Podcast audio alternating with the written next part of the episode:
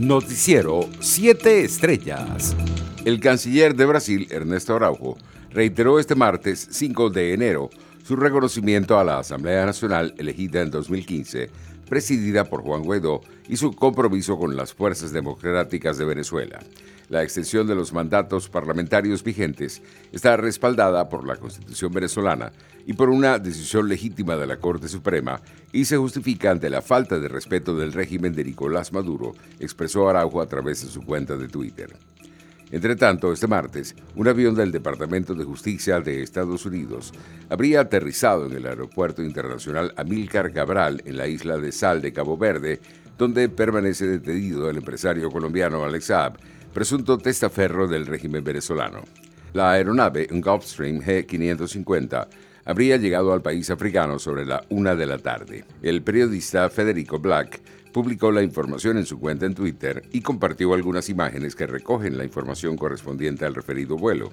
Un llamado a la reconciliación sin amnesia y al perdón sin olvido hizo el designado presidente de la Asamblea Nacional Oficialista, Jorge Rodríguez, este 5 de enero el diputado del Partido Socialista Unido de Venezuela informó que crearán una gran comisión para propiciar el diálogo e indagar sobre las leyes que necesita Venezuela. Internacionales. Brasil confirmó hoy la importación desde India de la vacuna contra el COVID-19 desarrollada por el laboratorio anglo-sueco AstraZeneca y la Universidad Británica de Oxford, cuyas primeras dosis prevé que lleguen al país sudamericano a mediados de enero el Ministerio de Relaciones Exteriores brasileño emitió hoy un comunicado en el que esclareció que no existe ningún tipo de prohibición oficial por parte del gobierno de India para la importación de dosis del biológico contra el coronavirus producido en el país asiático, como se informó la víspera.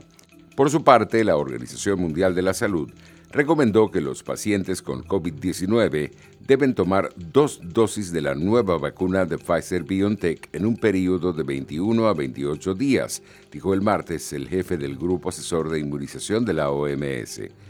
Deliberamos y presentamos la siguiente recomendación dos dosis de esta vacuna en un plazo de 21 a 28 días, sostuvo Alejandro Carabioto, presidente del Grupo Asesor Estratégico de Expertos en Inmunización de la organización. En otras noticias, el gobierno estadounidense sancionó este martes a varias empresas relacionadas con el sector metalúrgico iraní, incluido una china, a las que acusó de contribuir a la financiación de actividades desestabilizadoras internacionales de Irán.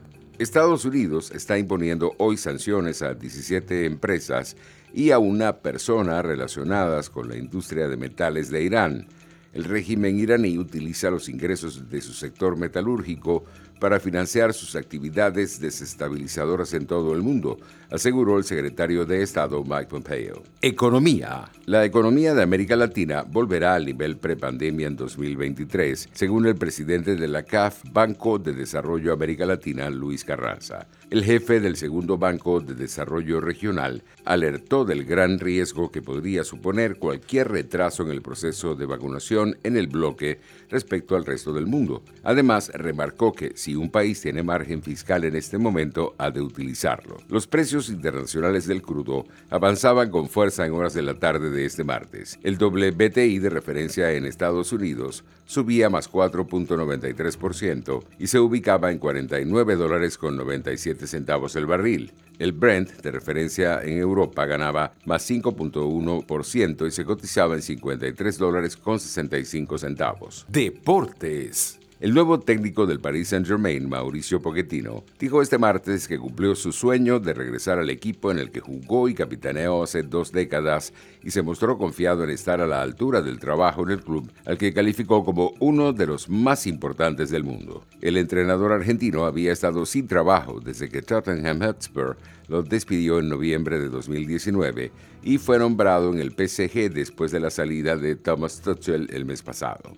Los Medias Rojas de Boston han escrito un nuevo apartado en la historia de la Gran Carpa. Tendrán en ligas menores a Bianca Smith, la primera coach afroamericana del béisbol profesional. Smith, de 29 años, es actualmente la coach asistente y coordinadora de bateo en Carroll University y antes de eso trabajó en la Universidad Case Western Reserve como directora del Departamento de Operaciones de Béisbol entre 2013 y 2017. Noticiero 7 Estrellas.